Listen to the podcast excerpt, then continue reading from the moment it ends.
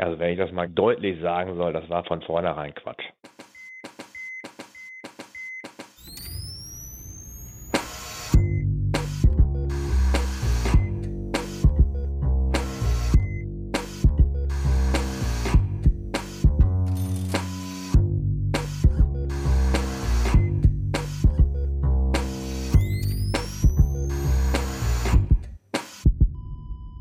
Salut und herzlich willkommen zu Gesundheit macht Politik Episode 75 mit der Aufnahme am 17. Januar 2021 und in Deutschland wurde damit auch die Marke von eine Million verabreichten Impfdosen geknackt.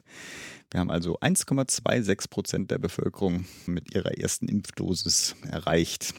Natürlich wieder mit der Public Health Physiotherapeutin Claudia Czernik. Namen Claudi. Hallo. Und unserem Podcast-Arzt Pascal Nulderik. Moin Pascal. Moin, moin. Und mit eurem Homeschooling und angehörigen Pfleger Philipp Schunke. Salut allerseits. Claudi, was erwartet denn unsere Hörerinnen heute? Genau, was erwartet euch heute in der ersten Aufnahme? Ich wurde gerade korrigiert. Die erste Episode ist natürlich schon draußen, habt ihr schon gehört. Aber unsere erste Aufnahme des Jahres 2021 wollen wir euch einen kleinen gesundheitspolitischen Ausblick auf das Jahr geben. Philipp hat dazu eine ganze Menge gesammelt. Pascal wird was über die Neuerungen beim Medizinstudium berichten und ich schließe mich dann wie immer mit den News auch aus der Heilmittelbranche an und erzähle auch noch kurz was zum Jahrestreffen des Nachwuchsnetzwerks Öffentliche Gesundheit. Im Interview haben wir heute Professor Busse, der ist Gesundheitsökonom an der TU Berlin und er berichtet zur deutschen Krankenhauslandschaft, wie ihr vielleicht im Titel schon entnommen habt, die Frage, haben wir immer noch zu viele Betten? Und im Murks geht es heute um den Einfluss eines Blutdrucksenkers auf die Hautkrebsentwicklung und wie immer macht das der Pascal. Und ja, wie geht's denn dir, Pascal? Ja, ich habe zwei anstrengende Wochen hinter mir. Also Arbeit und Privatleben war beides relativ anstrengend, beziehungsweise dann in der Kombination natürlich anstrengend. Und also unsere Tochter ist derzeit im zumindest jetzt quasi diese Woche in der Notbetreuung, der Woche davor nicht.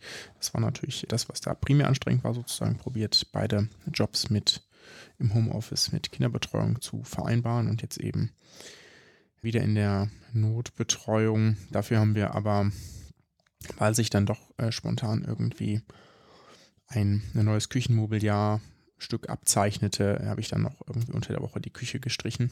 Damit Welche Farbe? Auch, und vor allem der also Grund für weiß. Würde mich ja interessieren. Hat Loni schon, schon, schon zugeschlagen, ja? Nee, das ist einfach der einzige Raum dieser Wohnung, der noch nicht gestrichen war also. seit dem Einzug.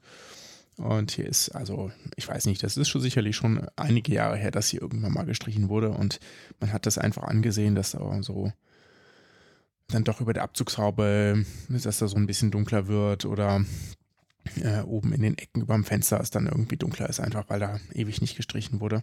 Und da habe ich gedacht, ich streiche einfach mal drüber und dann sieht es wieder schön aus. Sehr schön. Genau, und sieht es jetzt auch und es ist alles äh, fertig und aufgebaut und ich hoffe jetzt, die kommende Woche wird ein bisschen ruhiger, was diese beiden Fronten angeht. Dann wollte ich hier noch, jetzt äh, kommt hier ein, kurz was längeres, aber ich denke, das ist okay am Anfang vom Kreisimpfzentrum.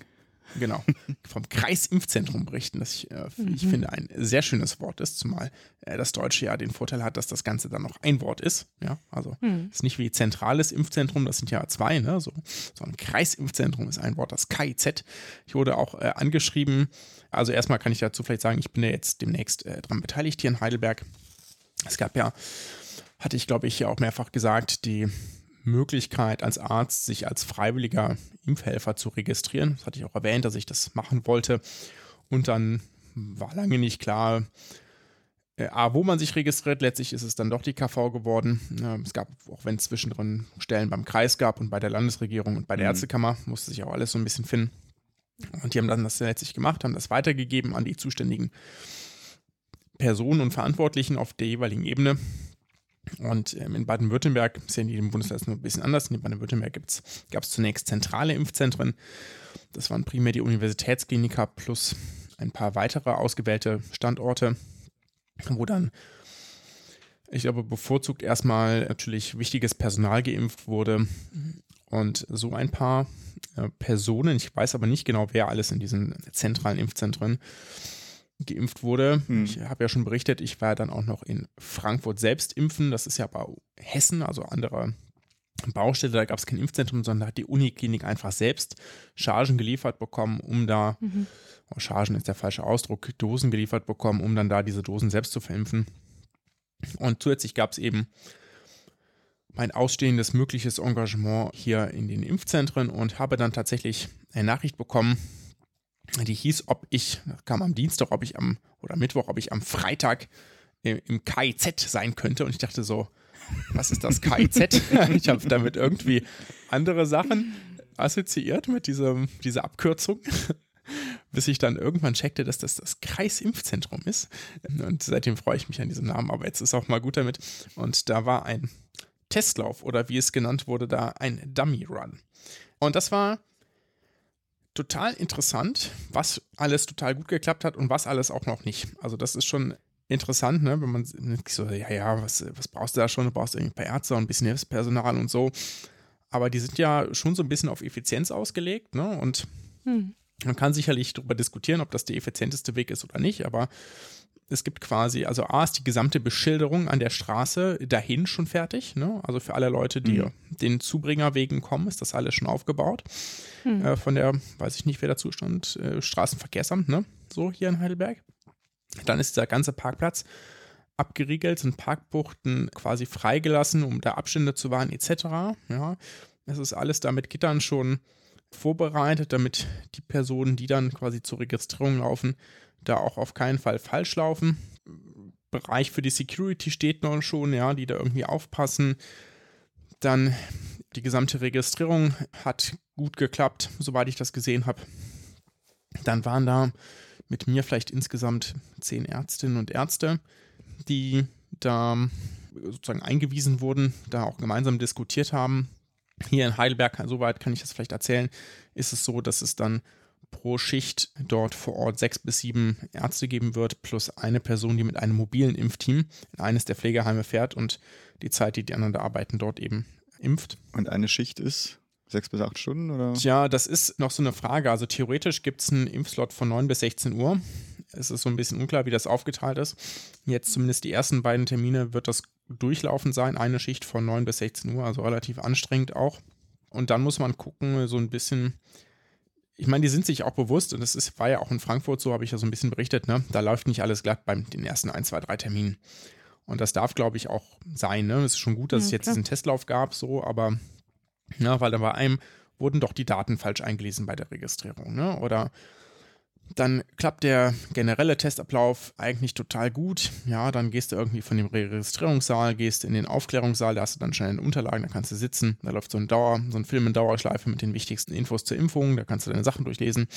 Dann wirst du aufgerufen vom Arzt, dann gehst du in die Aufklärungskabine, das sind fünf Kabinen hintereinander, dann stellst du schon fest, dass es, wenn du da drin sitzt, doch auch ein relativer Geräuschpegel herrscht und du dir jetzt überlegst, naja, du hast eine Maske auf, das gegenübersitzende Gegenüber ist irgendwie über 80, weil das ist ja Prio Schreist 1. Rum. Ja. Mhm.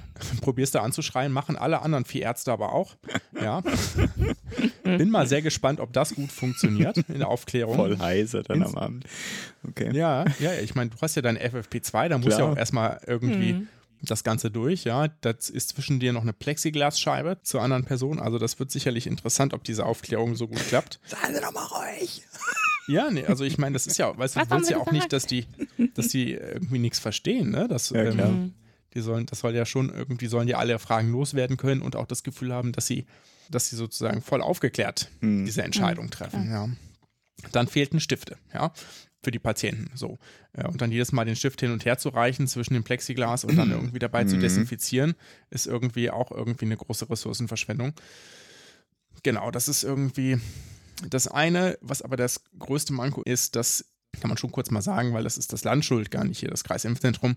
In den Vorgaben vom Land gibt es wohl keine Pflicht, Personal zur Impfstoffaufbereitung da zu haben. Also oh. Also pharmazeutisch-technische Assistenten zum Beispiel. Und wer hat das dann gemacht? Also dieses Mal, das war ein Dummy Run, ja. also eine Trockenübung quasi, ohne Impfstoff, also niemand. Ach so, okay, ja. Mhm. Da gab es nur Freiwillige, ich glaube, es waren primär Studenten und so, die sich da freiwillig gemeldet haben, um da einmal alle Abläufe zu proben, was total gut war. So, man hat irgendwie alle die haben auch, ähm, erzähl, ah, das erzähle ich gleich noch genau. Aber diese Impfstoffaufbereitung, das ist natürlich, das muss, das muss klappen. Ne? Mhm. So. Mhm. Und ich habe ja äh, zumindest bei dem BioNTech-Impfstoff weiß ich, dass das relativ komplex ist. Ich habe das ja auch gesehen und war da froh, dass das anderes Personal gemacht hat, weil ich hätte mich da jetzt nur mit viel Durchlesen mit beschäftigt und dann vielleicht erprobt, ja. Aber insbesondere, wenn du aus dieser Flasche die sechs statt fünf Impfungen rauskriegen willst, dann brauchst du eigentlich Personal, dass das, die das da drin geübt ist. Ja. In sozusagen Medikamentenumgang und nicht irgendwen frisch angelerntes. Also es mhm. geht bestimmt auch, aber dann würde ich nicht darauf vertrauen, dass du aus jeder, aus jeder Flasche auch sechs Dosen rauskriegst. So. Okay, dann ähm, hast du es aber gerade verkehrt rum gesagt. Aus, also aus fünf Dosen sollen sechs gemacht werden, oder? Ja, genau. Fall, ja, kann, selbst ja. selbst fünf okay. ordentliche Dosen rauszubekommen, ist ja auch, also selbst der normale Ablauf, ohne dass man jetzt äh, versucht, da mehr rauszuziehen, ist ja auch nicht ganz simpel. Insofern. Genau, das ist auch schon nicht simpel. Und das ist natürlich dann kein Problem mehr, wenn du das Ganze in Fertigspritzer hast. Das wird sicherlich auch kommen im Verlauf, ja. So wie jede andere Impfung ist ja auch, da brauchst du ja auch kein pharmazeutisch-technisches Personal. Da hast du die Fertigspritzen einfach im Kühlschrank liegen beim Hausarzt mhm. ne, oder holst sie dir in der Apotheke. Das ist natürlich kein Problem. Aber solange du eine Impfstoffaufbereitung durchführen musst, geht das sicherlich nicht. Und das ist natürlich schon, da bin ich mir sehr gespannt, ob das bis nächste Woche, nächsten Freitag ist nämlich der erste Start, da bin ich auch dabei. Dann berichte ich dann nochmal wieder im Podcast, wenn das vorbei ist, äh, wie das geklappt hat und ob wir da gutes Personal hatten und ob die hinterhergekommen sind. Ja. Hm. Genau. Und ja, genau, was man vielleicht noch sagen kann, die haben eigentlich auch ganz lustige Sachen eingebaut. Ja, die haben zum Beispiel eine Person eingebaut, die hatte sozusagen die Instruktion, die hatte eine, hat sie einfach reingeschmuggelt, ja. Also die hatte gar keine Berechtigung, da zu sein in der Priorisierung. Hm. Oh, äh, absichtlich. Also absichtlich, ja, ja, ja. ja, Genau. Und durch die Registrierung ist sie aber durchgekommen, da ist es nicht aufgefallen. Im Aufklärungsgespräch auch nicht. Erst bei der Impfung ist es aufgefallen, ja. ne? Oder ich hatte eine Patientin, äh, das war so geil. Ich war eigentlich gerade, weil du besprichst dich ja kurz auch mal mit den Kollegen, was gerade so gut klappt und äh, nicht gut klappt. Ja, das heißt, ich stand gerade kurz in diesem Zwischengang zwischen Aufklärungskabine und Impfkabine so. Und dann kam die nächste Patientin schon rein und war total in ihrer Rolle, ja, und ich habe sie gebeten, sich kurz hinzusetzen, aber sie wanderte einfach durch den Raum, weil sie spielte eine demente Patientin, die einfach oh, in, immer in die falsche Richtung mhm. läuft, ja. Mhm. Und da ließ sie sich auch nicht in ihrer Rolle beirren, ja. Sprich, ich musste dann da einmal wieder rein und irgendwie weitermachen. Also wirklich auch ein paar total reale oder Nett, realistische Fälle gut. sozusagen mhm. da eingebaut. Das fand mhm. ich schon irgendwie total cool. Genau, ansonsten Aufwand riesengroß, ne? Mhm. Feuerwehr, Bundeswehr, alle mit vor Ort. Ich bin, also logistisch ist das schon irgendwie ein enormer Aufwand klappt total gut. Und dann sind es 200 Impfungen in dem ersten Tag, dann am zweiten Tag wohl auch. Das ist eigentlich dann doch recht wenig, ne? Aber zumindest für so alle die Zusammenarbeit, ne? Das ist auch nicht so schlecht. Genau, ja. Und es gibt auch erstmal so wenig Lieferungen, dass es erstmal nächste Woche einen Impftermin gibt und dann erst übernächste Woche wieder einen. Also, so hoffe doch, dass wir da irgendwann noch ein bisschen schneller vorankommen.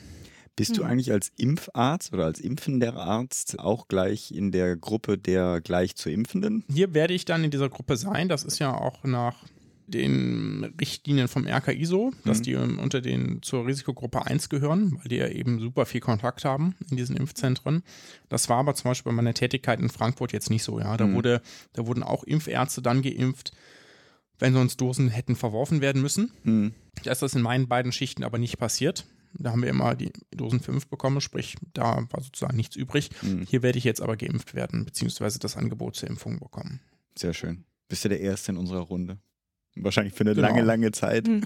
Ja. ich habe jetzt ja auch schon wirklich über 100 Leute geimpft und da an diesem Tag werde ich ja nochmal einige machen. Da also auch da ist vorgesehen, dass du als Arzt tatsächlich die Spritze setzt. Da Weil ist das nicht so vorgesehen. Okay. Da macht das wahrscheinlich MTAs oder okay. Studierende, es ist aber noch nicht klar, ob die beim ersten Termin da sind oder ob wir da nicht doch als Ärzte selbst okay. impfen. Aber ganz ehrlich, das Aufklärungsgespräch und die Bürokratie ist das, was Zeit kostet, ja. Also mhm. ob ich da dann noch irgendwie den Oberarm desinfiziere und da kurz 30 mhm. Sekunden warte und die Nadel reinhaue, das ist wirklich. Ähm, Bisschen mehr Sensibilität, bitte. Stecke, ja. das ist wirklich, das kostet wirklich dich nur noch da irgendwie deine 45 Sekunden. Der, der Rest ist der Aufwand, das nicht. Ja. Die, die, Impfung nicht, ist mhm. nicht die Aufwand. Hast du mal gezählt, wie viele Unterschriften du setzen musst? In Frankfurt waren es vier, hier sind es zwei. Okay. Genau. Das liegt daran, dass die noch einen anderen Bogen zur Erfassung hatten. Das heißt, diese Unterschriften setzen sie einfach quasi am Eingang und am Ausgang. Also da muss ich dann nicht nochmal. Und da ich nicht den Impfpass selbst unterschreibe, mhm. sondern der, das macht der Arzt, der sozusagen nach den Impfungen zuständig ist, also man kann sich das vorstellen, dann gehen in die Impfkabine, werden dort geimpft von Hilfspersonal, gehen raus, dann überprüft der Arzt nochmal, ist diese Impfung erfolgt, ist die Charge richtig, unterschreibt dann im Impfpass stellvertretend für alle sozusagen Geimpften. Mhm. Ja, und dann setzen die sich in diesen Warteraum, warten da die erste Viertelstunde und gehen dann an die Aus Abschlussregistrierung, dass sie quasi wieder draußen sind und das Gebäude verlassen haben. Haben die dann auch schon den zweiten Termin gleich? Also haben sie Mhm, den schon der beim wird ersten entweder- Termin quasi? Oder? Der wird entweder von also entweder gibt es den schon Mhm. oder der wird beim Ausgang vergeben, so ist da der aktuelle Plan, genau. Okay. Nee, mit den Unterschriften meinte ich auch dann insgesamt. Also je nachdem, wie viel Aufklärungsgespräche du führen musst, heißt das ja, wenn du zwei Unterschriften jeweils leisten musst, heißt das ja bei und so weiter, ne? Zehn Leuten hast du 20, 200 und so weiter. Ja, ja, genau. Ich habe ja auch in, in Frankfurt, wenn ich da vier Unterschriften pro Impfling geleistet habe, dann waren das bei 30, 40 Impflingen halt 120, 160 Unterschriften in den drei Stunden. Ne? Shit. Naja, okay. ist man doch geübt, oder? Ja, Als guck- Arzt- genau, schau dir mal die so Unterschriften einem der Ärzte an, dann weißt du, wie das ist. Deswegen ist das so ein Gekrakel, genau. Ja. Naja, gut, Okay. cool. So, das halt war uns auf dem Laufenden. eine ausführliche ähm, Einschätzung da zum Kreisimpfzentrum. Ich bin sehr gespannt. Ich freue mich vor allem, dass es losgeht und da hoffentlich äh, vielen Personen zugutekommt. Was war denn bei dir los, Claudia? Ich fühle mich gerade richtig doof, weil mein erster Punkt hier ist, ich habe meine erste Socke gestrickt. Ja, komm. Habe ich noch nicht gemacht. Breaking News! Ich auch nicht. Das war ein Also, sorry. Mammutprojekt. Singular? Also die erste Einzelsocke? Ja, eine Okay, ist okay, fertig, eine ist ja, fertig. eine. Aber ey, das braucht echt richtig viel Zeit. Vor allem ist meine YouTube-Zeit so exponentiell gestiegen letzten Monat, weil ich, glaube ich, hundertmal diese Videos gucken musste, was ich jetzt wie machen muss. Es ging Also- wahrscheinlich um die Ferse. Ja, es ging Genau. um die Ferse, genau. Ja, aber es ist vollbracht. Genau, ansonsten Yay. ähm, war ich auch ein bisschen fachlich unterwegs. Jetzt zum Beispiel am Wochenende war ich beim Jahrestreffen des NÖG oder NÖG, Nachwuchsnetzwerks Öffentliche Gesundheit mit dabei. Das war auch sehr schön, die bekannten Gesichter mal wiederzusehen. Leider eben nur digital, aber immerhin.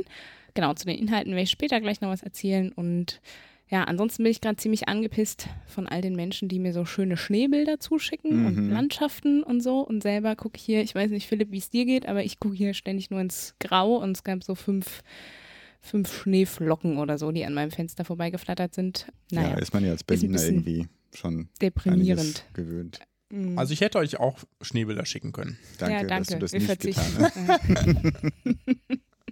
wie geht's denn dir, Philipp? Ja, erzähle ich gleich. Ich überlege nur gerade, falls wir irgendwann mal eine Episode haben, wo wir kein Bild von unserem Gesprächspartner bekommen, möchte ich bitte ein Foto der Socke haben. Ja. Okay, ja. Ja, wenn man das vielleicht in meinem Intro schon gehört haben sollte, bin ich nicht gut drauf. Und zwar, also A, sozusagen die allgemeine Sache, dass immer mehr pflegerische Leistungen bei meinen Eltern notwendig werden. Aber ganz ehrlich, das äh, meiste, was mich gerade nervt, ist dieses Homeschooling und wie das. Aber ich möchte da nicht abranten, weil das ist, geht, glaube ich, ganz vielen so. Und es ist nur ein, ein, ein Jammerspiel. Ich habe allerdings eine schöne Nachricht und zwar, wer sich noch von den frühen Hörerinnen an meine medizinhistorischen Versuche erinnert. Ich glaube, ich hatte das Heldin der Gesundheit genannt. Genau, da war ich ja oder danach bin ich ja auf die Suche gegangen nach einem Medizinhistoriker, der Bock hätte, dazu mal was Eigenes zu machen. Habe ich Hm. auch gefunden. Der, und damit hatten wir auch gleich was Eigenes geplant. Und dann sind wir aber durch seine Connections an das Museum vom Robert-Koch-Institut gekommen. Die haben nämlich gerade ein Interesse daran, ihre eigene Geschichte ein bisschen aufzuarbeiten. Und Mhm. so haben wir jetzt zwölf Episoden, die jetzt demnächst kommen. Die Null-Episode gibt es schon. In der Benjamin Kunz, ich muss auch vor allem noch den Christian Köpke danken, der hat im Prinzip die meiste Arbeit dazu gemacht, aber der, der Benjamin Kunz ist quasi der Medizinhistoriker in der Runde. Die arbeiten das Leben von zwölf Mitarbeiterinnen auf, die 33 aufgrund ihrer jüdischen Herkunft das Institut verlassen mussten. Und so ein bisschen, was haben die beim RKI gemacht, aber auch, was wurde natürlich, also wie sind sie in der Zeit 33, 45, wie haben sie das überstanden, was ist mit denen da passiert und Hm. was ist danach mit passiert. Und dann sind ganz spannende Geschichten dabei rausgekommen. Also der eine ist auch wieder ins RKI zurückgekommen. Wird alles in den Episoden erklärt. Ich will auch nicht zu viel hier erzählen. Die Nullnummer ist auch schon da. Das Ganze gibt es auf Erinnerungszeichen-rki.de. Kommt auch in den Shownotes und hört mal rein. Genau, Hm, das war's. spannend. Ja, du bist auch gleich schon wieder dran. Was? Ich bin schon wieder dran. ai, ai, ai, ai. ja, ich wollte einen kleinen Ausblick 2021, da bin ich selbst dran schuld, dass ich das reingenommen habe. Machen. Äh, Es wird ja ein super spannendes Jahr und das nicht nur wegen der Pandemiebekämpfung, die natürlich weiterhin ja, das alles beherrschende Thema Mhm. bleiben wird. Sagen wir mal so, wenn es alles gut läuft, dann bis Sommer zumindest. Oder nur noch. Immer fingers crossed, ne, wenn das die, äh, bis Sommer beherrscht werden sollte, wird aber spätestens mit Februar wahrscheinlich die politische Zeit beginnen, also mit Abgrenzungs- und Positionierungsbewegungen der Parteien, weil 2021 ist natürlich auch ein super Wahljahr gestartet. Ich mhm. liste das mal auf. Viele wissen es, ich muss es tatsächlich raussuchen. 14. Äh, März, Landtagswahlen Baden-Württemberg, Rheinland-Pfalz, Kommunalwahlen in Hessen. 6. Juni folgen dann die Landtagswahlen in Sachsen-Anhalt dann mit einem kleinen Intermezzo der niedersächsischen Kommunalwahlen am 12. September, dann natürlich am 21. nicht nur Bundestagswahl, auch Berlin wählt Abgeordnetenhaus und Bezirksverordnetenversammlung und Mecklenburg-Vorpommern, sondern jetzt wählt ja auch noch Thüringen. Vieles gesundheitspolitisch kommt ja schon. Also Februar haben wir Personaluntergrenzen, also Pflegepersonaluntergrenzen. Wir haben mehr Personal im ÖGD. Es gibt ein Förderprogramm zur Neueinstellung von Hebammen. Sollten wir eigentlich auch mhm. mal thematisieren mehr. Naja, mhm. die gern. elektronische Patientenakte Mitte 2021 wird ja auch das E-Rezept in den ersten Stufen kommen. Auch die elektronische Patientenakte ist natürlich auch so nur die ersten kleinen Schritte. Und ab dem 1.10. zum Beispiel auch die elektronische Arbeitsunfähigkeitsbescheinigung. Aber gesundheitspolitisch stünde, neben natürlich den ganzen Pandemie-Themen, eigentlich noch vieles an. Ich habe jetzt ein paar Sachen reingeschrieben, die mir eingefallen sind. Dann ergänzt mich bitte. Weiterentwicklung der Telematikinfrastruktur, Stärkung der Pflege. Ich referiere hier auch so ein bisschen aus äh, zwei Beiträgen von, vom Ärzteblatt beziehungsweise von der Rebecca Beerheide. Hm. Lohnt sich da mal reinzugucken, sind ganz kurze Artikel, aber die auch genau das machen, hier einfach mal zu listen, was denn alles schon passiert ist, als aber auch, was jetzt noch anstehen würde. Was mhm. nicht kommen wird, ist eine Reform des DRG-Systems, obwohl sie ja geplant war, Reform mhm. der hm. Finanzierung der Pflegeversicherung die Debatte wird sicherlich kommen jetzt in den Wahlkampfzeiten, zumindest zu diesem Thema, weil das ist, mhm. glaube ich, schon vermittelbar. Aber auch die geplante Reform der Notfallversorgung, über die wir ja mit dem äh, Janusz Dahmen auch gesprochen hatten, wird auch nicht kommen. Und vielleicht wird das auch ein Wahlkampfthema. Ich bin mir nicht ganz sicher. Ich finde das auch ein bisschen schwer zu vermitteln. Heute sprechen wir ja über die Reform der Krankenhauslandschaft, die ja auch notwendig mhm. wäre, aber auch das wird wahrscheinlich auch nicht ein Thema sein, hm. werden. Also ich muss immer sagen, dieses mein Krankenhaus soll bleiben. Ich kenne das aus meinem eigenen Kiez, ja. Also das ätzendste Krankenhaus, was es gibt. Also nicht da, wo ich jetzt wohne, sondern vorher. Das ätzendste Krankenhaus, aber es war halt das Krankenhaus. Das war irgendwie da, wo das eigene Kind geboren wurde oder sonst irgendwie welche Verbindungen man mhm. damit hatte. Das war hoch emotional. Ich glaube nicht, dass das Parteien oder dass es sinnvoll wäre, das in, in den Wahlkampf reinzuziehen. Kurzum, es wird ein gesundheitspolitisch spannendes Jahr. Also da können wir uns ja auch schon mal sicher sein. Mhm. Und das nicht nur wegen der Pandemie. Und ich bin vor allem gespannt, wie sich die Parteien, unsere beiden Parteien auch, äh, Pascal und unsere Repräsentantin äh, zu den ganzen Themen positionieren werden und ob Gesundheitspolitik mehr sein wird als, ich sag mal, so eine Kombination aus Pandemiereflexion und hm. die alten Themen wie Bürgerversicherung oder sowas. Hm. Stay tuned, würde ich sagen. Mhm. Ich schließe mich gleich mal an. Ähm, es gibt natürlich auch für die Heilmittelerbringung ja viele Neuigkeiten, die da jetzt auch 2021 aktuell sind, besonders eben auch in Sachen Digitalisierung, denn ab Juli 2021 soll auch der Anschluss an die Telematikinfrastruktur endlich ermöglicht werden. Dazu sind äh, die elektronischen Heilberufeausweise ja nötig und äh, die Ausgabe soll auch parallel dazu statten und das Ganze wird dann über das elektronische Gesundheitsberuferegister koordiniert. Das ist auch ganz spannend, dass das sozusagen ja, gesonderter Beauftragter übernehmen muss, weil es eben keine Kammern gibt oder keine Verbände, die das sozusagen übernehmen können für alle. Es wird auch den Anschluss und die Betriebskosten für die Thematikinfrastruktur wird auch übernommen. Das muss aber noch zwischen den maßgeblichen Verbänden und dem GKV-Spitzenverband ausgehandelt werden, wie hoch die Pauschale ist, wie dann die Abrechnung erfolgen soll. Und das soll bis zum 31.03.2021 eben ausgehandelt sein. Und was auch ganz spannend wird, und schon mit Spannung erwartet wird, sind die Ergebnisse der Schiedsverfahren für die Physios, Logos und auch Ergos. Die kommen auf jeden Fall noch in der ersten Jahreshälfte. Und zum Beispiel im Bundesrahmenvertrag für die Physios sind eben noch wichtige Punkte offen zum Thema Vergütung, zu den Leistungsbeschreibungen und beispielsweise auch zur Einführung einer extra Abrechnungsposition für die Befundung. Also es wird ein spannendes Jahr. Pascal. ist schon so viel Spannung aufgebaut. Ja. ich, ich, ich entzerre das Ganze wieder ein bisschen. Es gibt ein Langzeitthema und zwar die Reform des Medizinstudiums mit der Änderung der ärztlichen Approbationsordnung. Ich muss nochmal kurz nachdenken. Ich glaube, die letzte Änderung war 2011 oder 12 der ärztlichen Approbationsordnung. Und dann nicht so viel später hatte man doch festgestellt oder hatte das Gefühl, dass man doch noch einiges doch noch mal ganz gerne ändern würde am Medizinstudium und hat deswegen im Koalitionsvertrag 2013 einen Masterplan Medizinstudium 2020 festgehalten, den man ganz gerne umsetzen wollte. Der wurde dann ab 2015 äh, stark öffentlich auch bearbeitet. Da wurde dann 2017 wurde äh, von einer Expertengruppe da oder von, wurde das äh, veröffentlicht, die, die Maßnahmen, die da dran standen vom Bundesministerium für Gesundheit. Und da dachten wir schon nach, jetzt kommt es ja dann und wurde dann aber unter anderem wegen doch auch großer finanzieller Auswirkungen nochmal alles von einem Expertengremium geprüft. Das war auch nicht öffentlich. Und das ist, glaube ich, 2000. Und das, da bin ich mir nicht ganz sicher, 2019 oder 2020 wurde das dann, war das sozusagen fertig. Und seit Ende 2020 liegt nun ein Referentenentwurf des Bundesministeriums für Gesundheit vor. Falls das noch bearbeitet wird, das ist ja nichts, was vom Bundestag beschlossen wird, sondern das ist eine Rechtsverordnung, wird dementsprechend vom Bundesrat beschlossen. Falls das noch 2021 verabschiedet würde, würde es 2025 Gültigkeit mhm. erlangen. Mhm. Also zwölf Jahre nach Ankündigung. Mhm. Immerhin habe schon Sachen gehabt, die dann noch länger gedauert, aber für Änderungen des Medizinstudiums ist das doch sehr lange hin. Falls es 2021 nicht verabschiedet wird, dann äh, ja, schauen wir mal. Wir haben über all die Themen schon mal gesprochen, zumal es sehr, sehr, sehr, sehr ausführliche Änderungen sind, deswegen machen wir das hier nicht nochmal. Folge 28, damals mit Jana Aulenkamp am 1.7.2018 veröffentlicht.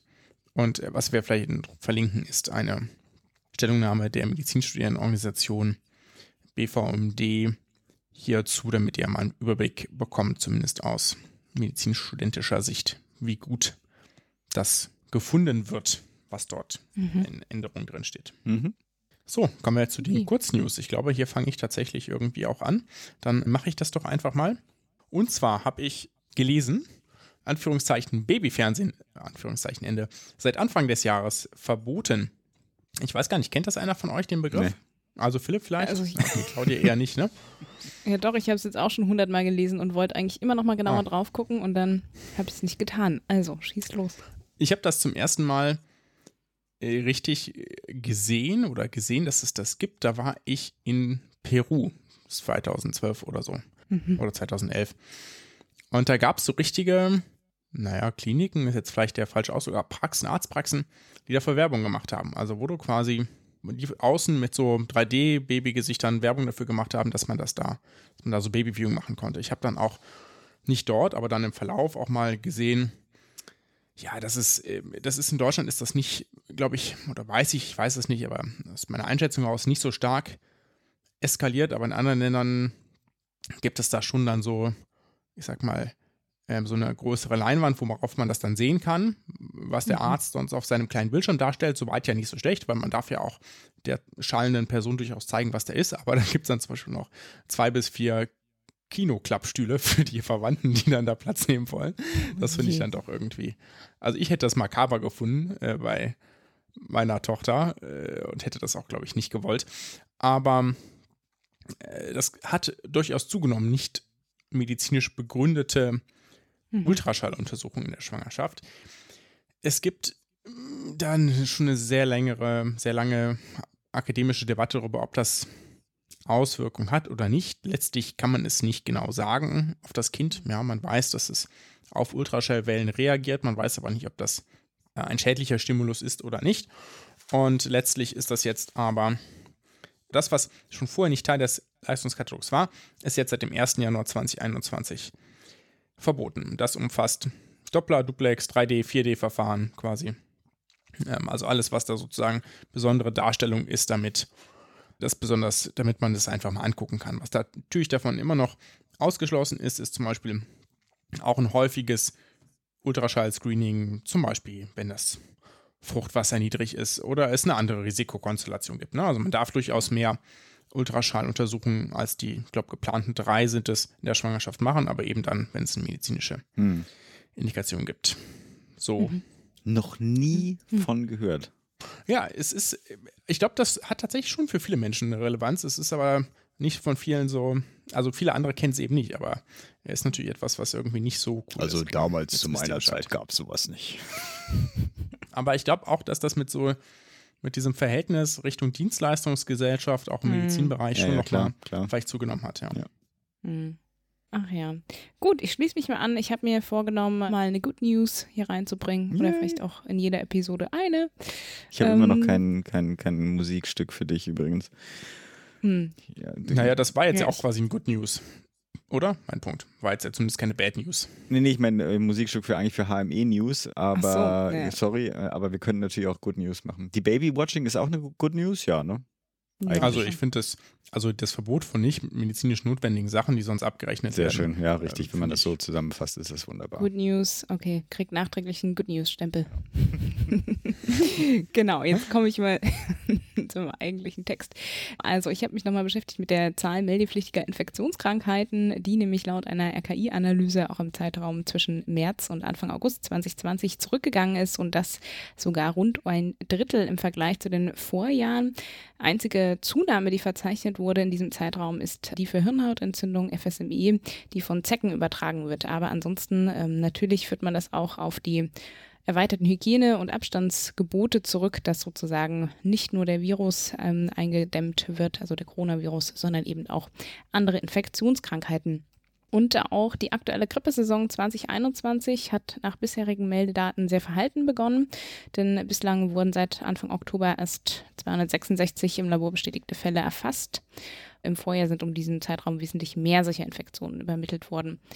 Genau, allerdings muss man eben auch sagen, dass die Monate mit der höchsten Grippeprävalenz noch bevorstehen. Also das sind ja meistens so dann Ende Januar, Februar bis in den März hinein, obwohl man eben auch im Frühjahr 2020 ein verfrühtes Ende der Grippesaison tatsächlich äh, sehen konnte, was man auch auf die Corona-Maßnahmen zurückführt. Haben Und die, sorry, haben die eine mhm. Erklärung zu den Hirnhautentzündungen? Also ich meine, das, warum die zugenommen mh. haben? Also ist, ist das eine äh, jedes Jahr in unterschiedlicher Ausbreitung vorkommende und dieses Jahr ist es dann halt einfach mal ein Hoch, eine Hochsaison?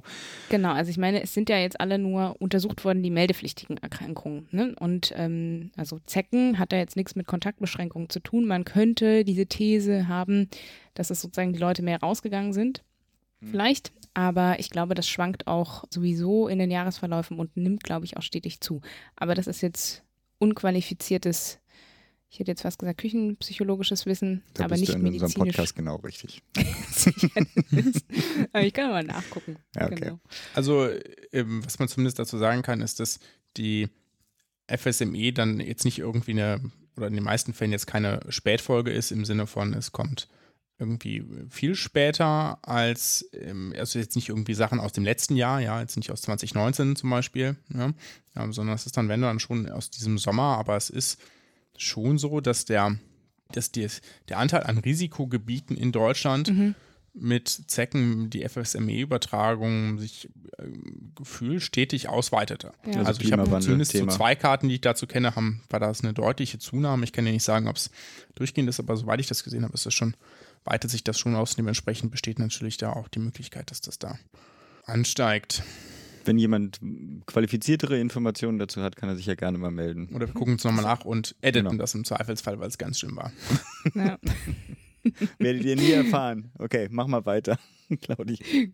Gut, ich mache mal weiter. Wie schon angekündigt, werde ich kurz noch was zum NÖG oder NÖG, Netzwerk öffentliches Gesundheitsjahrestreffen sagen, was ja dieses Wochenende stattgefunden hat. Und da gab es zum Einstieg eine ganz spannende Panel-Diskussion, war überschrieben vom ÖGD-Pakt zu einer langfristigen Public Health Strategie für Deutschland. Was spannend war, die Diskutantinnen waren eigentlich ja aus fast allen Ebenen, von der Bundespolitik bis hin zum lokalen Gesundheitsamt. Und natürlich hat man da nochmal die Pandemie rückblickend analysiert, aber eben auch weit über die Pandemie hinaus geblickt. Und tada, was war eigentlich das Fazit? Es braucht eine bessere Kommunikation zwischen den einzelnen Akteuren.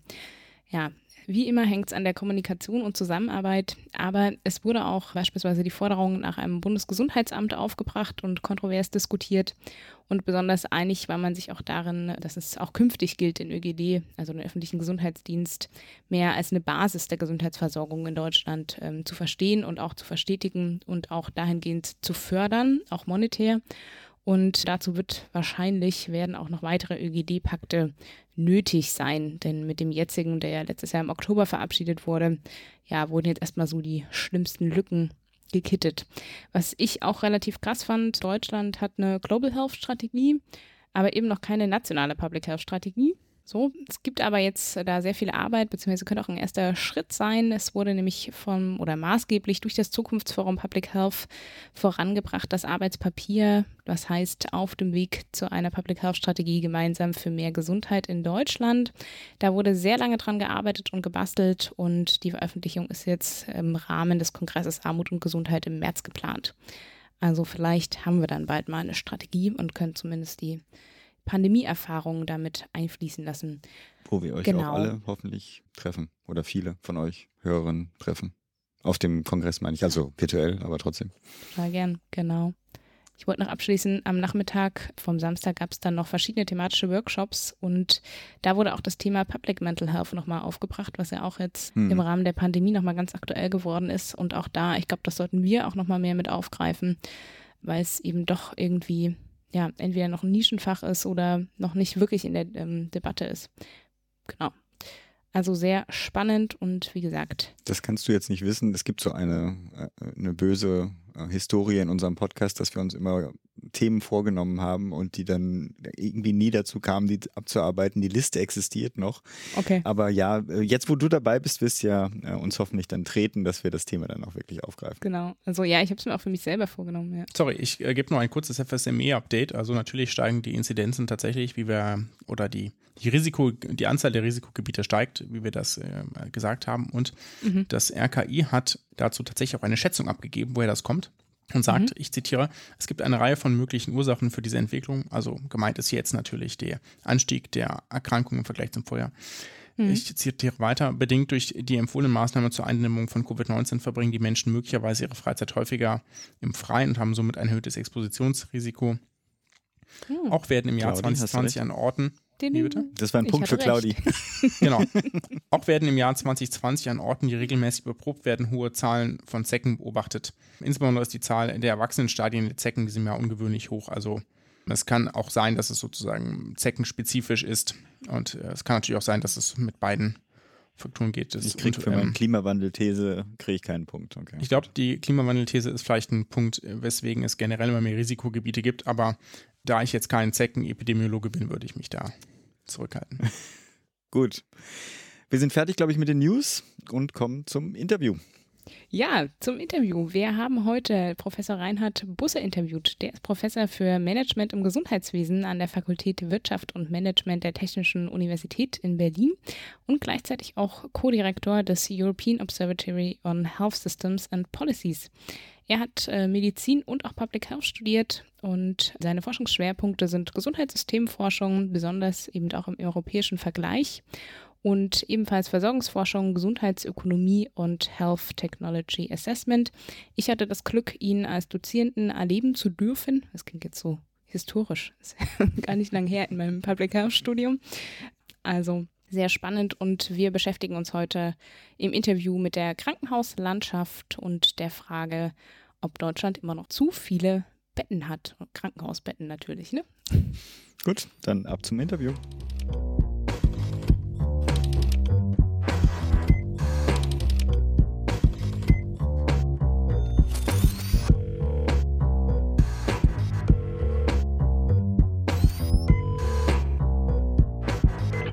Herr Busse, wir hatten es ja bereits im November 2017 zum Leopoldina-Papier mit der Überschrift zum Verhältnis von Medizin und Ökonomie im deutschen Gesundheitssystem interviewt. Damals übrigens noch war Herr Schunke tatsächlich vor Ort. Ne? Es ist ver verrückt, dass das so ja. her ist, dass man sich da persönlich treffen konnte, um so ein Interview aufzuzeichnen. In diesem Papier damals wird von einem unnötig aufgeblähten System mit zu vielen Krankenhäusern, hohen Betten und stationären Fallzahlen und der immer noch überdurchschnittlich langen Verweildauer im Krankenhaus, Zitat aus dem Papier gesprochen. Das Papier ist von 2016. Hat sich daran jetzt in den letzten fünf Jahren etwas geändert? Nein, also das, was wir in dem Leopoldina Papier 2016 festgestellt haben, dass wir nämlich eine im europäischen Vergleich wirklich ungewöhnliche Krankenhausstruktur haben, die eben doch immer noch derjenigen ähnelt, die andere Länder auch in den 1980er Jahren hatten, mit sehr vielen, häufig kleinen Krankenhäusern, dass Patienten auf sehr, sehr viele Krankenhäuser sich verteilen, also auch Patienten, die spezifische Ausstattung benötigen, wie etwa Patienten mit Schlaganfällen, die eine, die eine Stroke Unit brauchen oder Patienten mit Verdacht auf Herzinfarkt, die einen Herzkatheter brauchen. Und die sich nicht nur auf viele Krankenhäuser verteilen, sondern dass wir die Krankenhäuser auch eben füllen, weil wir die ja dafür bezahlen mhm. und dass wir insgesamt da eine große Reform angehen sollten. Daran hat sich seit 2016 nichts geändert. Mhm. Mhm. Jetzt ist ja gerade in Zeiten der Corona-Pandemie wurde ja die Anzahl verfügbarer Betten in der Intensivmedizin auch immer wieder als Kriterium für zum Beispiel auch politische Entscheidungen hergenommen. Für manche ist da sozusagen Ihr Ansatz, eigentlich die Krankenhauszahl zu reduzieren, unverständlich. Äh, warum halten Sie die These trotzdem aufrecht? Naja, es ist ja jetzt sozusagen gerade Während der Corona-Zeiten ist es so, dass wir das besonders drastisch ja vor Augen geführt bekommen. Man muss sich als erstes mhm. eben klar machen, dass unsere Krankenhäuser anders als vielleicht am Anfang befürchtet oder vorhergesagt, da gab es ja welche, seht ihr mal, wir brauchen doch jedes Krankenhausbett, stellt mhm. es sich ja jetzt heraus, dass noch nie so viele Betten in den Krankenhäusern leer standen. Also mhm. unsere Krankenhäuser sind so belegt wie sonst zwischen Weihnachten und, und Neujahr, zumindest was die normalen Betten angeht. Das ist ein bisschen anders auf der Intensivstation, aber selbst da, was vielen nicht be bewusst ist, dass über das Jahr 2020 rückwirkend betrachtet auch die Intensivstationen weniger belegt waren als in den, als in den Vorjahren. Hm. Natürlich ist, ist es so, dass, dass die Intensivbetten sozusagen auch einen anderen Stellenwert haben. Und wenn, wenn, wenn wir von Bettenabbau insgesamt reden, reden wir nicht primär davon, die Intensivbetten abzubauen, sondern die Betten auf den Normalstationen. Mhm. Und wir haben ja verschiedene Faktoren, die jetzt wirken. Wir haben eben einerseits, mhm. dass die Patienten weniger kommen, einfach weil sie auch ein anderes Nutzen-Risiko Bewusstsein mhm. haben. Ich glaube, jetzt ist jedem klar geworden, dass Krankenhäuser eben auch gefährliche Orte sind. Und mhm. gleichzeitig ist es, ist es ja aber auch so, dass wir, wenn die Krankenhäuser jetzt voll wären, gar nicht genug Pflegepersonal hätten. Das ist ja die andere Ungereimtheit, dass wir mhm. so viele Betten haben. Wir haben auch viel Pflegepersonal, aber eben nicht für die vielen Betten. Mhm. Ja, mhm. danke. Vielleicht noch gefährlicher Ort deswegen, weil sozusagen das Infektionsrisiko da hoch ist. Ne? Also vielleicht muss man das nochmal klarstellen. Ja, vielleicht muss man aber auch sagen, das gilt ja immer. Also sozusagen, ich glaube, ja. das, das, das ist mhm. einfach zu wenig im Bewusstsein der Bevölkerung vielleicht verankert gewesen, dass Krankenhäuser, weil da natürlich auch andere Kranke sind und häufig sind Kranke abwehrgeschwächt und, und so weiter, sie sind ja noch anfälliger für andere Krankenhäuser. Wir haben Krankenhauskeime. Die Debatte ist, glaube ich, in Vergessenheit geraten, die ja mal mhm. das Institute of Medicine in den USA an, angestoßen hatte vor, vor 20 Jahren, dass wir damit rechnen müssen und die Zahl gilt auch bei uns, dass jeder tausendste Patient wahrscheinlich durch das Krankenhaus, durch Fehler, durch Krankenhauskeime verstirbt. Wenn wir mhm. das auf uns hochrechnen in einem normalen Jahr, wo wir 20 Millionen Krankenhausfälle haben, sind das 20.000 Patienten, die durch die Krankenhäuser versterben, was mhm. mehr sind als Brustkrebs, Verkehrsunfälle und, und HIV zusammen. Und auch wenn wir die 20.000 jetzt in Beziehung zu den Corona-Toten setzen, sehen wir, dass das eine substanzielle Zahl ist. Das hatten wir wieder vergessen. Das kommt jetzt hoch mhm. und führt natürlich dazu, dass Patienten, die in der Vergangenheit vielleicht auch durch ärztlichen Rat relativ leichtfertig ins Krankenhaus gegangen sind, dass die sich das jetzt besser überlegen. Aber die Gefahr bleibt ja von Krankenhauskeimen. Die ist jetzt, als wird jetzt als be besonders hoch wahrgenommen. Aber die gibt es ja zu, zu normalen Zeiten in Anführungszeichen auch. Mhm. Ja, danke. Was viele ja gerade in ländlichen Regionen beunruhigt, sind die langen oder wären dann die langen Anfahrtswege in die nächstgelegene Klinik. Gibt es denn in einem gerade doch recht dicht besiedelten Land wie Deutschland eine ja, mehr oder weniger sinnvolle maximale Distanz zu einem Allgemeinkrankenhaus? Naja, vielleicht muss man da mal andersrum anfangen. Man muss erstmal mhm. sagen, natürlich haben wir derzeit eine extrem dichte Krankenhauslandschaft, die ja dafür sorgt, dass die allermeisten Bürger innerhalb von 20 Minuten im, im Krankenhaus sind. So, aber mhm. was wir dabei nicht im Blick haben, ist, dass ja Krankenhaus nicht, nicht Krankenhaus ist. Also die Leute sehen, mhm. dass sie schnell in einem Gebäude sind, wo außen Krankenhaus draufsteht und drin Betten sind. Und was mhm. dabei in Vergessenheit gerät, dass viele, auch insbesondere natürlich kleine Krankenhäuser, ja ungeeignete Institutionen sind, um bei wirklichen Notfällen, da wo es darauf ankommt, dass ich schnell im Krankenhaus bin, genau da sind die ja nicht, aus, nicht ausgestattet. Und dass mhm. ich, wenn ich, also es, wir haben, wir gaukeln der Bevölkerung da eine Scheinsicherheit vor, dass man zwar innerhalb von 20 Minuten im Krankenhaus ist, dass dann aber insbesondere, wenn man außerhalb der Kernarbeitszeiten kommt, dass dann ja kein Facharzt vor Ort ist, die Krankenhäuser haben laut Richtlinie vom gemeinsamen Bundesausschuss 30 Minuten Zeit, bis die Fachärzte vor Ort sind. Dann, dann ist schon wieder viel Zeit verstrichen. Dann mhm. stellt sich raus, der Patient mit Verdacht auf Herzinfarkt, dass überhaupt kein Herzkatheter vor Ort ist. Und dann ist schon sehr, sehr viel Zeit vergangen, mhm. bis der Patient dann entweder dann verlegt wird oder dann in dem kleinen Krankenhaus bleibt, wo kein Herzkatheter ist. Wenn der Rettungswagen gleich statt den Patienten innerhalb von 20 Minuten ins, ins nächstgelegene Krankenhaus zu bringen, in ein in 30 Minuten in ein etwas weiter entferntes Krankenhaus gebracht hätte, was entsprechend ausgestattet ist, sieht mhm. man, dass das netto betrachtet die Zeit bis zur adäquaten Versorgung deutlich kürzer wäre. Mhm. Das macht Sinn, ja. Genau, wir möchten nochmal so ein bisschen das Thema vielleicht ein bisschen verlagern. Sie sprechen im Richtungspapier, Achtung, nicht, nicht das Papier von der Leopoldina, sondern das ähm, Richtungspapier unter anderem der Robert Bosch Stiftung zum äh, Corona und den mittel- und langfristigen Lehren mhm. daraus. Sprechen Sie es auch an, damit Kliniken eben sinnvoll Betten abbauen können, müsste auch die äh, Klinikfinanzierung angepasst werden, um eben unter anderem den Druck durch das DRG-System, den es gibt, mehr lukrative Fälle zu behandeln, einzuschränken. Was wäre denn da ein guter erster Schritt? Naja, muss ich jetzt von mehreren Richtungen her vorstellen. Was ich schon gesagt habe, ist, wir haben ja gerade auch im internationalen Vergleich haben wir sehr viel Personal. Wir sind das Land innerhalb der Europäischen Union nach Finnland, was am meisten Pflegepersonal pro Kopf der Bevölkerung hat.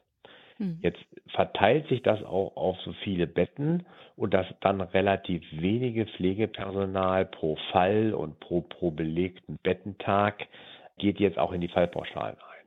Und natürlich muss das sozusagen abgestimmt sein, wenn ich sage, wir haben weniger Betten, weniger Krankenhausfälle und das Personal soll bleiben. Das natürlich im Gegenzug.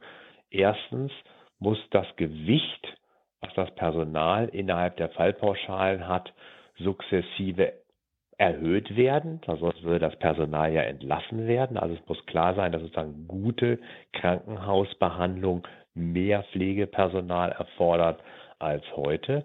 Trotzdem mhm. würden dann ja, also nur innerhalb des Fallpauschalensystems, das reicht auch nicht, weil dann bleiben ja die grundsätzlichen Anreize zur Ausweitung von Fallzahlen bestehen. Und das sehen mhm. wir ja sehr, sehr deutlich, dass inzwischen im Jahre 2020 sind ja erstmals mehr Patienten über die Notaufnahmen aufgenommen worden, also ohne stationäre Einweisung aus dem niedergelassenen Bereich, als eben mit Einweisung überhaupt aufgenommen worden sind. Also die Hauptaufnahmequelle für die Krankenhäuser ist inzwischen die Notaufnahme, sprich sie entscheiden selber, wen sie stationär aufnehmen. Das ist ja sozusagen der entscheidende Einfalltor. Und da muss man auch, auch ran, dass, dass da eben einerseits durch das Anreizsystem, das abgemildert wird. Mhm. Und zweitens sicherlich, dass man da auch nochmal über eine neue Rolle für den medizinischen Dienst nachdenkt. Das Abmildern würde voraussetzen, dass, dass doch gewisse Leistungen des Krankenhauses, zum Beispiel das Vorhalten der Notaufnahme, dass die eben nicht mehr rechnerisch auf die Patienten umgelegt werden, die am Ende stationär aufgenommen werden. Weil das ist natürlich ganz klar, wenn ich das, wenn ich die ganze Nacht über, ganze Wochenende über eine Notaufnahmestation bereithalte, dass ich dann sozusagen fast, fast gezwungen jetzt in Anführungszeichen bin, auch Patienten stationär aufzunehmen. Wenn man mhm. die anders bezahlen würde, die Bevölkerung möchte ja eigentlich nur, dass ihr da geholfen wird und nicht unbedingt, dass, dass sie stationär behandelt wird. Also da gibt es Leistungen von Krankenhäusern, die sollten pauschal bezahlt werden. Also sich, dass die Notaufnahme pro Stunde bezahlt wird und das eben mhm. kollektiv, dann muss man sich immer noch darüber unterhalten, wie man das verteilt auf die Krankenkassen oder ob da auch ein Steuerzuschuss dann, dann mit, mit reinfließt, aber dass das für die Krankenhäuser pauschal bezahlt wird und nicht mehr nur pro aufgenommenen Patient. Mhm. Jetzt habe ich dazu eine Nachfrage, wie haben ja die, die Aufgewichtung der zum Beispiel Personalkosten beschrieben. Wie stehen Sie denn zur, jetzt zur Ausgliederung der Pflegepersonalkosten aus dem DRG-System? Das ist eine gewisse Un Ungereimtheit, muss man, muss man sagen. Ich glaube, alle wollen, dass gewisse Untergrenzen an Personal natürlich nicht unterschritten werden, sondern dass mhm. da gute Pflege gewährleistet wird. Ob man wirklich hätte doppelschienig vorgehen müssen, dass man also einerseits mit Grenzen eingreift, wo man definiert, wie viel Pflegepersonal mindestens vorhanden sein muss und zusätzlich die Pflegekosten aus den Fallpauschalen ausgliedert, das erscheint mir nicht richtig durchdacht. Also, also meines mhm. Erachtens hätte es völlig gereicht, wenn man die Grenzen eingeführt hätte und die allerdings dann auch krankenhausweit, dass also klar ist, dass eben auch auf Normalstationen eine gewisse pflegerische Ausstattung da ist, dann hätte man mhm. den, den zusätzlichen Weg, der ja letztendlich das Fallpauschalensystem auch noch verkompliziert und noch undurchschaubarer mhm. macht, hätte man sich dann auch sparen können. Mhm. Ja, noch eine zweite Frage, einfach aus Gründen der Aktualität. Im Krankenhaus Zukunftsgesetz befindet sich ja relativ versteckt ein Anreiz zum Bettenabbau, und zwar äh, pandemiebedingten Bettenabbau sozusagen drin. Wie finden Sie denn so einen Anreiz, der letztlich schon, zu, also muss es vielleicht kurz erklären, da geht es um die Anpassung von Patientenzimmern zur Umwandlung von Zimmern in ein- oder zwei Bettzimmer. Also ich habe ja auch in einem Krankenhaus gearbeitet bis letzten August, in dem drei Bettzimmer jetzt keine Seltenheit waren. Ja, da geht es sozusagen die, die, um die Umwandlung in ein oder zwei Bettzimmer. Glauben Sie, dass das einen Effekt haben kann? Naja, letztendlich müssen wir ja darüber reden, dass wir erstmal müssen wir, glaube ich, die Illusion oder die vorgeschobene Illusion, die sich ja viele noch machen, müssen wir überwinden, dass nämlich irgendwie nach der Pandemie wieder alles ist wie vorher. Das ist ja mhm. sozusagen das, das, Grundproblem, dass alle denken, wir haben jetzt eine Ausnahmesituation, irgendwann ist die vorbei und alles ist wieder schön, die Leute kommen wieder in die Krankenhäuser mhm. und, wir, und wir füllen die Betten. Nach meiner Ansicht, viele Betten füllen wir dann wieder unnötigerweise. Ich denke aber, und ich, wir haben ja Zahlen auch über das, über das letzte Jahr, dass eben dauerhaft weil die Patienten diese Nutzen-Risiko-Abschätzung jetzt anders vornehmen, dass weniger Patienten kommen. Wenn jetzt weniger Patienten kommen, brauchen wir natürlich deutlich sichtbarer, als das vorher war, brauchen wir auch weniger Betten. Wenn wir weniger Betten brauchen, machen wir entweder ganze Krankenhäuser zu oder eben natürlich in den bestehenden Krankenhäusern müssen auch noch Betten abgebaut werden. Und mhm. dann sind wir bei der Überlegung, ob man nicht jetzige Drei-Bettzimmer in Zwei-Bettzimmer umbaut sozusagen oder einfach, dass das mhm. Bett rausnimmt. Die Krankenhäuser betrachten das derzeit nach meinem Gefühl alles immer noch temporär und sagen dann, ja, ich habe ja da eigentlich äh, sozusagen drei Bettzimmer, dann sperre ich ein Bett und mhm. kann nur zwei betreiben und irgendjemand muss mich für das, für das leere Bett en, entschädigen, ohne genügend vorauszudenken und sagen, naja, irgendwann brauche ich vielleicht da auch wirklich dauerhaft nur noch zwei Betten. Und mhm. das muss auch geschaffen werden. Aber da sind wir auch wieder natürlich bei der Vergütung, weil das mhm. Pflegepersonal, was da ist, ist sozusagen derzeit geht das so ein, als ob da drei Betten sind, die belegt sind. Dann sind jetzt nur zwei Betten belegt. Und dann fragt sich ja schon, wo geht jetzt das Pflegepersonal, was vorher das dritte Bett betreut hätte, wie wird das jetzt eigentlich bezahlt? Und darum sagte ich, das muss natürlich dann sinnvollerweise als Teil einer großen Reform gesehen werden. Und ja, mhm. neben dem Schließen oder der Umwandlung von, von ganzen Krankenhäusern ist natürlich auch die Reduktion der Betten in großen Krankenhäusern muss auf die Agenda, insbesondere weil auch aus äh, Krankenhauskeimsicht natürlich weniger Patienten pro Zimmer auch zu bevorzugen sind. Mhm. Bereits im Frühjahr 2020, aber eben auch in Vorbereitung auf die zweite Infektionswelle jetzt im, im Herbst mit SARS-CoV-2 wurden ja in zahlreichen Städten, wie unter anderem auch in Berlin, Behelfskrankenhäuser aufgebaut. Wie stehen Sie denn dazu? Also wenn ich das mal deutlich sagen soll, das war von vornherein Quatsch. Okay. Das habe ich auch schon im, im Deutschlandfunk im März gesagt, als alle aufgeregt waren und da in der Messe dieses Krankenhaus gebaut wurde. Mhm der Sinn dessen hat sich mir auch im März nicht, nicht erschlossen. Weil ich mhm. glaube, man, man hätte mit besserem Nachdenken über die Gesamtsituation und dem Zählen der vorhandenen Betten, und wir haben ja in den Krankenhäusern, also in den existierenden Krankenhäusern schon 500.000 Betten. Und, und mhm. hätte man da mal nachgedacht, dass wenn tatsächlich die alle mit Covid-Patienten gefüllt wären, dass das erstens eine Riesenepidemie hätte sein müssen. Das kann man einfach sozusagen mal ausrechnen. Und dass dann wir tatsächlich natürlich am Pflegepersonalmangel mhm. gescheitert werden. Also mhm. was sicherlich am wenigsten fehlte, waren normale Krankenhausbetten. Mhm. Und ein zusätzlich aufgestelltes Bett heißt ja auch noch nicht zusätzliches Personal zu haben, was dann mhm. auch sich noch um die leeren Betten in den normalen Krankenhäusern kümmern könnte. Also das war irgendwie eine, eine Fehlschlussfolgerung von vornherein. Hm. Herr Professor Busse, ich darf Sie zu einem Abschluss-Rundumschlag auffordern. Gibt es denn Lehren, die jetzt pandemiespezifisch oder die Sie pandemiespezifisch aus, dem, aus den Erfahrungen des letzten Jahres ziehen für das Gesundheitssystem? Also wo sind gegebenenfalls Prioritäten anders zu setzen? Ja, ich glaube, das sind ja dann zwei Punkte, würde ich da hervorheben. Punkt eins, ist, ist der, dass es eigentlich dringender ist, dass wir eine echte Krankenhausreform machen, als das vielleicht vorher selbst die Befürworter gesehen haben und die, und die Gegner natürlich erst recht. Und das ist ja die, das Paradoxe der Situation.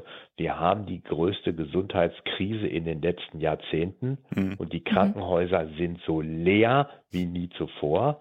Und die Krankenhäuser sagen, sie brauchen extra Geld für die leeren Betten. Wenn das jetzt nicht sozusagen Anlass genug sein sollte, je schwerer wir erkrankt sind, desto leerer sind unsere Krankenhäuser und wir müssen Geld für leere Betten nachschießen. Dass, dass da irgendwas nicht stimmen kann, sollte, glaube ich, jedem klar sein. Mhm. Der zweite Punkt ist, dass wir in der Vergangenheit und auch eigentlich jetzt noch Krankenhäuser als im Wettbewerb miteinander stehende Institutionen sehen. Mhm. Das steht schon im Paragraphen 1 vom Krankenhausfinanzierungsgesetz, dass Krankenhäuser halt eigenständig wirtschaftende Einheiten sind. Und denen haben wir auch viel vertraut. Ich meine, man muss ja sagen, dass alle Vorbereitungen Richtung Schutzausstattung und so weiter haben vorgesehen, dass die Krankenhäuser selbstständig sich darum kümmern müssen. Das haben sie hm. nicht. Und gleichzeitig wussten wir, auch als Bevölkerung nicht. Oftmals wissen die Rettungsdienste noch nicht mal, wie, wie, wie viele Betten in Krankenhäusern eigentlich noch zur Verfügung stehen. Also wir haben jetzt gesehen, dass eben doch sinnvollerweise, muss man sagen, mehr Transparenz mit dem Divi-Intensivregister, mhm. was, was, was verfügbar ist. Und das mhm. sind natürlich alles Dinge, die erhalten bleiben müssen auch da bin ich ja so ein bisschen, also natürlich würde ich sagen, das kann doch nicht sein. Erstens wollen wir natürlich erst nicht nur eigentlich für Corona-Patienten wissen, wie viele gerade im Krankenhaus sind, sondern natürlich auch, auch für andere. Uns würde in Normalzeiten das genauso interessieren, welches Krankenhaus kann jetzt einen Patienten mit Verdacht auf Herzinfarkt aufnehmen. Also die Zusammenarbeit der Krankenhäuser muss, muss gestärkt werden. Es muss ein richtiges Gesundheitssystem sein, wo klarer die Rollen verteilt werden.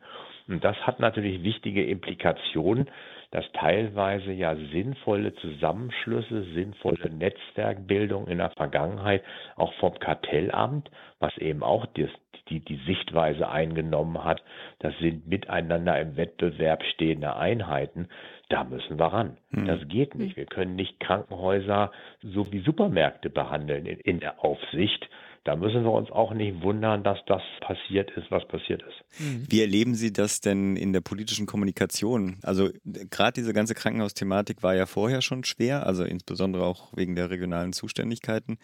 Und auf den oberflächlichen Blick ist ja die Lehre eher, wir brauchen mehr. Erleben Sie da jetzt Bewegung bei den Parteien? Oder politischen ja, Verantwortungsträgern? Also wie, viel, wie viel bei den Parteien schon angekommen ist, das, das werden wir, glaube ich, mal sehen, weil da ist es tatsächlich so mit, mit Verzögerung und ich bin auch nicht, ich wage auch keine Vorhersage so richtig, welche Partei jetzt angesichts der bevorstehenden Bundestagswahlen das auch wirklich am stringentesten angehen würde. Ich meine, bei, bei Spahn stand es ja noch auf der Agenda, also bevor Corona kam, dass da noch was passieren sollte. Wir haben in Nordrhein-Westfalen haben wir ja selber mit dem Gutachten beigetragen, dass die ihre Krankenhausplanung um, umstellen sollen. Jetzt während der Corona-Zeiten haben wir auch gesehen, dass es zumindest bezüglich Covid gar nicht stringent gesehen wird in Nordrhein-Westfalen. Also da ist sicherlich noch ein bisschen Überzeugungsarbeit zu, zu leisten. Ich glaube, indirekt allerdings als aus meiner Sicht positives Zeichen kann man ja sehen, wie die Deutsche Krankenhausgesellschaft und der Verband der leitenden Krankenhausärzte das so wahrnehmen, dass die Debatte doch, doch begonnen hat. Sonst, mhm. sonst mhm. würden sie nicht zunehmend dagegen schießen. Also wenn, wenn es gute Argumente gäbe, die Struktur so zu belassen, dann könnte man das ja beruhigt abwarten, sage ich mal. Das ist aber nicht so. Und das, glaube ich, muss man als Zeichen sehen, dass doch allen klar ist, das wird auf die Agenda kommen, egal wer regiert. Sehr schön. Mhm. Ein sehr schöner Abschlusssatz. Wir bedanken uns ganz herzlich, Herr Professor Busse, für Ihre Zeit und danken Ihnen ganz herzlich für die Beantwortung unserer Fragen. Gibt es noch etwas, was Sie unbedingt noch erwähnen möchten oder ist dafür Nö, Ich glaube, das war jetzt, das war jetzt ein gut. Bleiben Sie gesund. Gut. Genau, genau bleiben Sie, Sie gesund. Vielen Dank. Gerne. Tschüss. Ja, tschüss.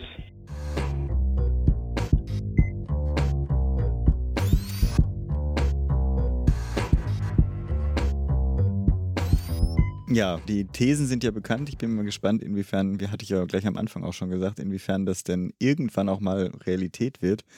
Weil irgendwie scheint das schon ein im Mainstream der gesundheitspolitisch Verantwortlichen, zumindest auf Bundesebene, schon angekommen zu sein. Aber das mag auch nur eine Fehleinschätzung von mir sein. Aber es tut sich ja nichts, weil wenn es dann tatsächlich um die konkrete Umsetzung geht, sind Länder und Kommunen zuständig und die wehren sich mit Händen und Füßen.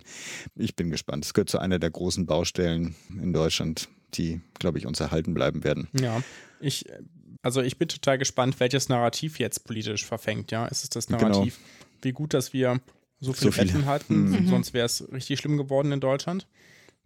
Das ist ja das, was jetzt, ich meine, das kann man denen jetzt auch nur schwer vorwerfen, ja, das ist halt deren Job, die Deutsche Krankenhausgesellschaft nach außen trägt, ja.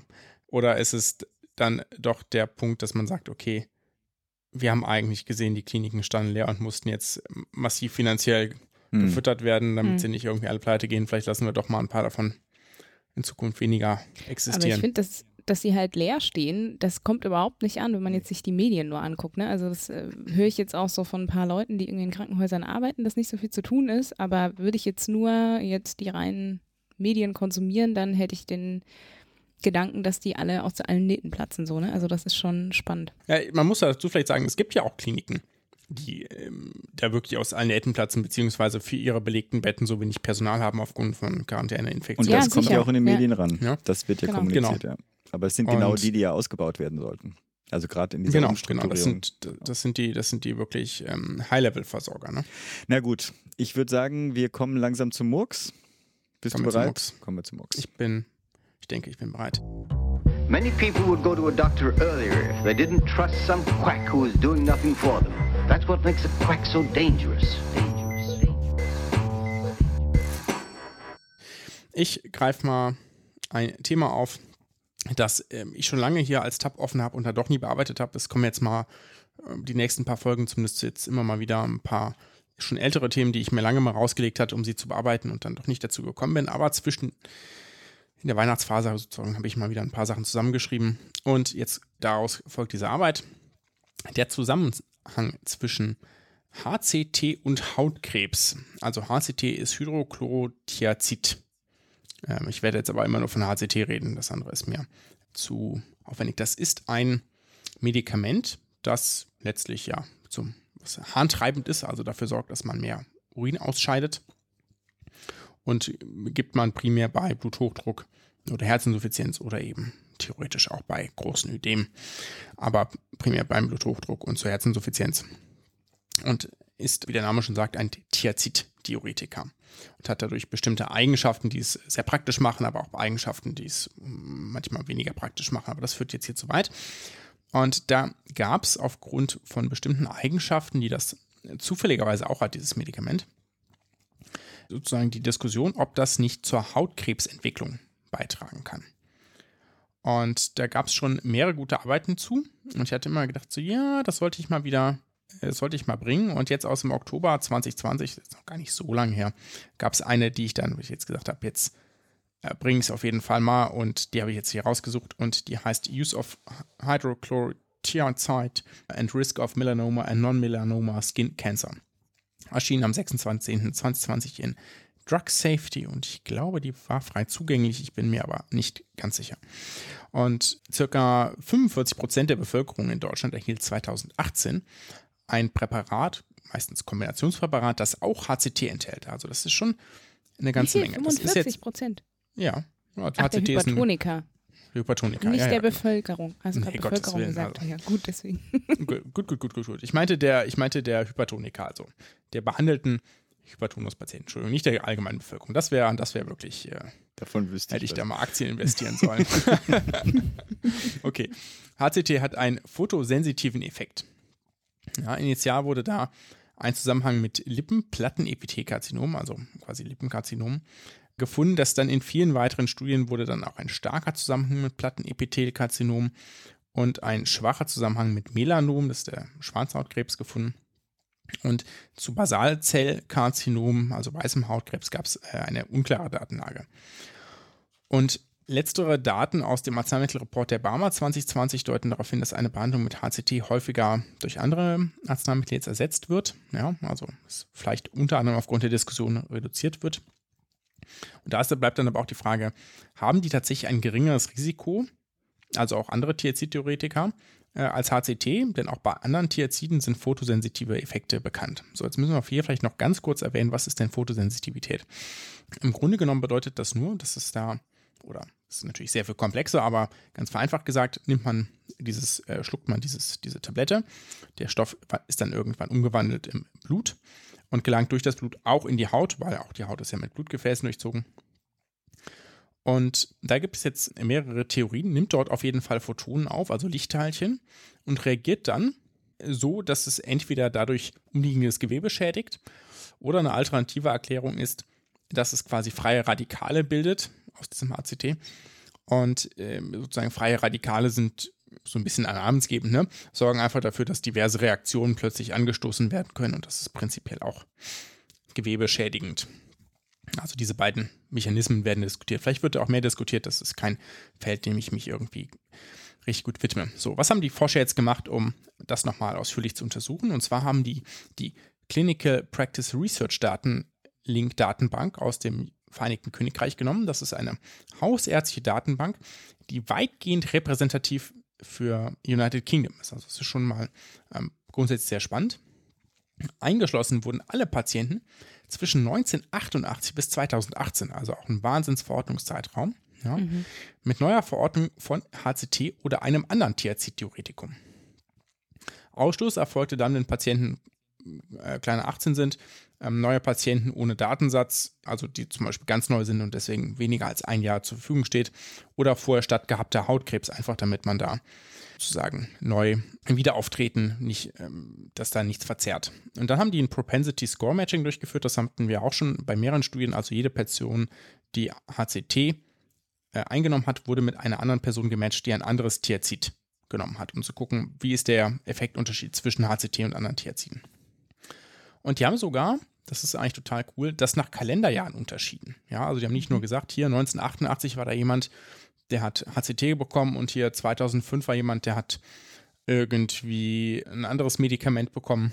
Und wir bringen das jetzt, also zum Beispiel jetzt hier in der Pamid oder so, und wir bringen die beiden zusammen, weil die sich sonst von den Strukturdaten total gut gleichen, sondern die haben das sogar nach Kalenderjahren getrennt gemacht, um da etwaige Umwelteinflüsse einfach auszugleichen. Ja, also zu sagen, wenn es jetzt sozusagen die Ultraviolettstrahlung, Einstrahlung sich in dem Jahr besonders hoch war oder besonders niedrig war, zum Beispiel, weil es irgendwie extrem wolkenverhangenes Jahr war oder weil es ein sehr, sehr, sehr starkes Jahr mit Sonneneinstrahlung war oder generelle Zunahme der Ultravioletteinstrahlung gibt, dass man das da sozusagen nicht verzerrt. Das heißt, das haben die auch noch gemacht.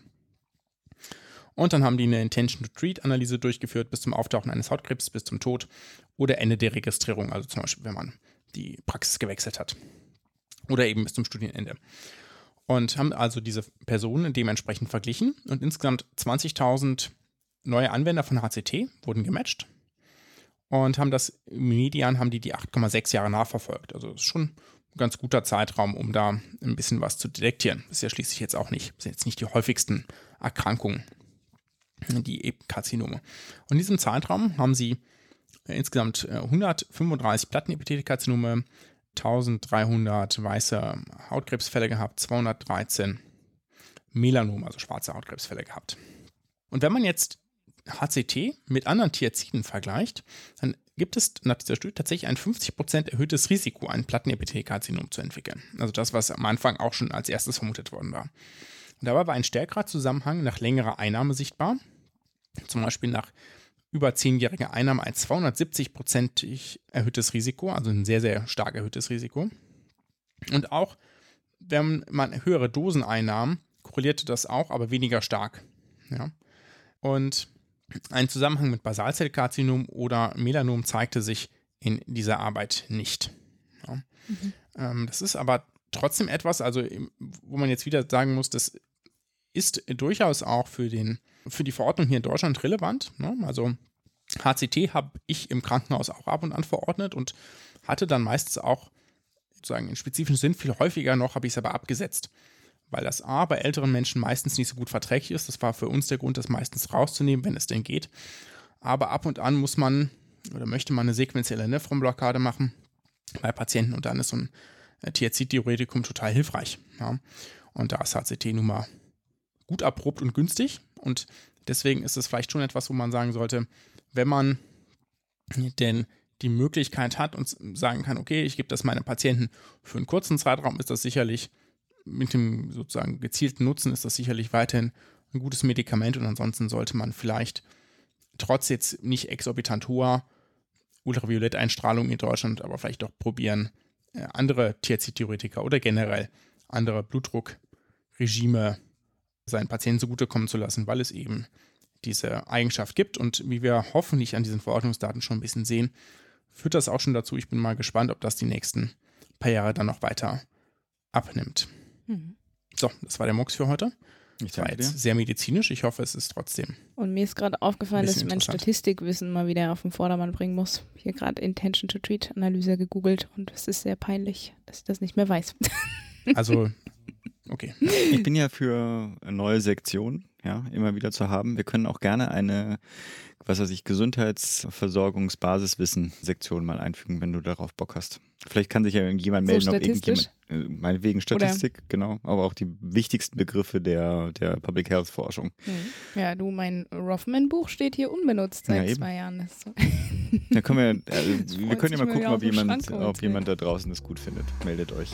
Okay, wunderbar. Ich danke euch zwei und mhm. euch draußen. Bleibt gesund, macht gesund.